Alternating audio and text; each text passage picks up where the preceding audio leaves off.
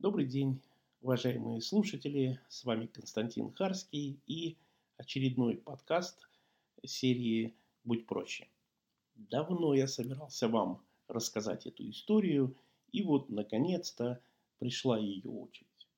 Много лет назад, где-то 3-4 года назад, пришлось мне ехать в Саратов. Ну, вообще-то, изначально планировалось, что я туда полечу, но э, самолет по техническим причинам – сняли с полета, альтернативы не было.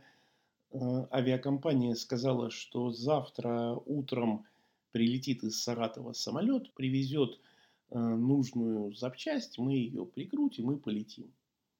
Но даже при самых оптимистических э, расчетах в Саратове я должен был бы появиться где-то в 12 дня. Но, к сожалению, это было не очень удобно – потому что в 9 начинался мой семинар, и я в 9 уже должен был выйти к людям и сказать им здравствуйте. Альтернатива была такая. Или отменять семинар, или начинать его вот во второй половине дня после того, как я прилечу, или поехать в Саратов ночью на такси. Ну, вот как раз этот третий вариант я и предпочел.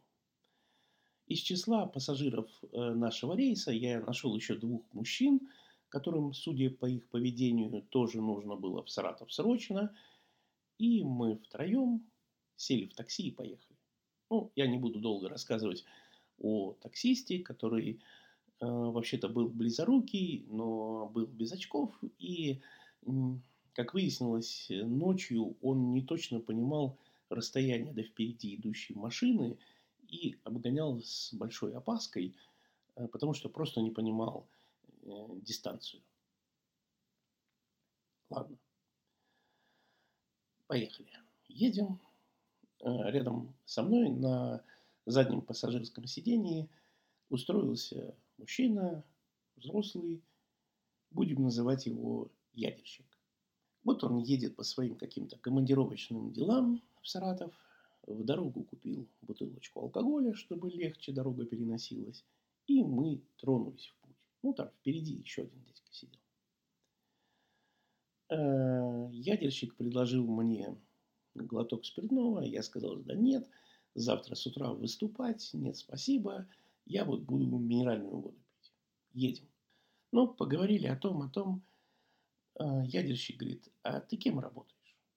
Ну, я ему говорю, вот консультант, тренер по сервису, по продажам. Рассказал ему что-то. Он глотнул, подумал и говорит, не могу понять, за что тебе деньги платят? Ну, я снова давай ему все это дело объяснять. Вот это сервис, клиент-ориентированность, клиенты. Он подумал немного. Ну, за это время мы, к слову говоря, километров пять проехали потом глотнул спиртного, еще пару километров. Еще немножко помолчал, ну, километров примерно семь помолчал и говорит, не могу понять, за что тебе деньги платят? И я давай ему все снова объяснять, это, это, это, это, это. пока все объяснил, еще километров сорок проехали. От Москвы до Саратова 800 километров – он помолчал немного и говорит, не могу понять. Ну, в общем, к двум ночи я был никакой. Я не умею спать сидя, поэтому и он тоже как-то не очень. И вот мы с ним все это дело обсуждаем. Честно говоря, к концу поездки я сам уже не точно понимал, за что мне платят деньги. Ну, как бы то ни было, часов в 6 или 7 утра мы приехали в Саратов. Я успел подняться в гостиницу, принял душ. По-моему, даже часик еще поспал. Пошел на работу. Отработал, погулял по Саратову и пошел в ресторан. Ну, так получилось, что в ресторане оказался я один. Планировалась встреча, но не получилось. Ну, Позвонил ядерщику. Он тоже планировал там с товарищами где-то вечер провести. Но вот тоже не получилось. Поэтому говорит, я сейчас приеду. Приехал он, и мы провели с ним вечер под названием «Не могу понять, за что тебе платят». Это ужас. Думаю, зачем я его позвал? Я же мог предположить, а, какие темы будут обсуждаться. Ну ладно, человек он в целом хороший. Ладно. Выяснилось, что на завтра утром мы с ним вместе летим из Саратова в Москву одним рейсом. Но поскольку зарегистрировались отдельно друг от друга, то летели в разных местах самолета. Это меня спасло. Прилетаем в Москву, и тут выясняется, что мы с ним вместе летим из Москвы в Питер одним рейсом. Но был промежуток между рейсами. Мы сидим в аэропорту, сидим в кафе, пьем кофе. Он помолчал немного и говорит, не могу понять, за что тебе платят. Ну, честно говоря, сил моих уже на эту тему говорить не было. Думаю, как бы ему так ответить, чтобы вот понятно ему было. И наблюдаю следующую ситуацию в кафе, в котором мы сидим. Все сотрудники кафе ходят с такими шапочками треугольными, клоунскими. Ну, знаете, как вот американское день рождения. Ну, это я заметил, как только мы пришли в кафе. Я вижу, что на смену приходит официант, девушка. Старший ей дает такой колпак, говорит, одевай. Они находятся довольно далеко от меня, я не слышу конкретных слов, но по жестам, по выражению лица могу предположить. Она говорит старшему, не одену. Он говорит, одевай. Она говорит, не одену. Он говорит, почему? Она говорит, ну ты посмотри, я в этом колпаке выгляжу как дура. Он говорит, да, действительно, ты точно как дура выглядишь, но одевай. Она говорит, не одену. И они спорят между собой.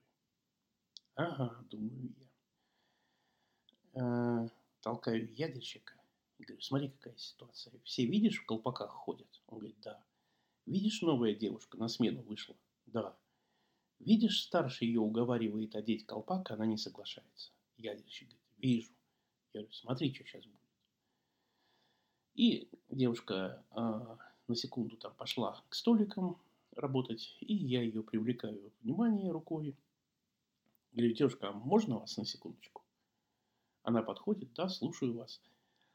А колпак у нее висит, ну, как бы сказать, как кулон большой такой, на груди висит. Не на голове, а на груди. На шее резинка и на груди такой большой кулон-колпак.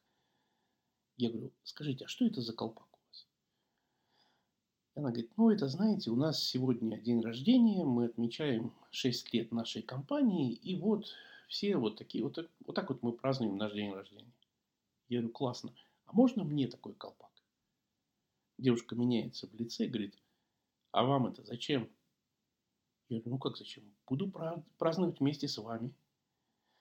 Девушка, не веря мне на слово, говорит, вы это серьезно? Я говорю, абсолютно.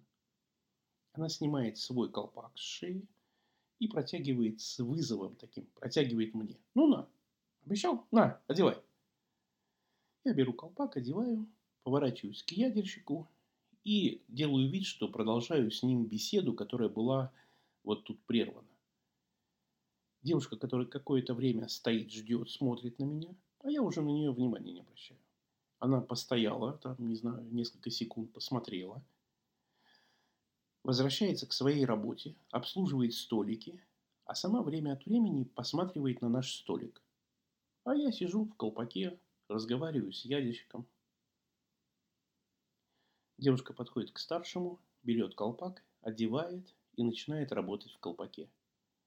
Ядерщик говорит, все, я понял, за что тебе деньги платят. Ну и слава богу. Понял и хорошо. Эм, вот такая история о том, что вы можете найти способ убедить своих сотрудников одеть колпак, в котором они выглядят как полные идиоты. С вами был Константин Харский. До новых историй на канале Будь проще. До свидания.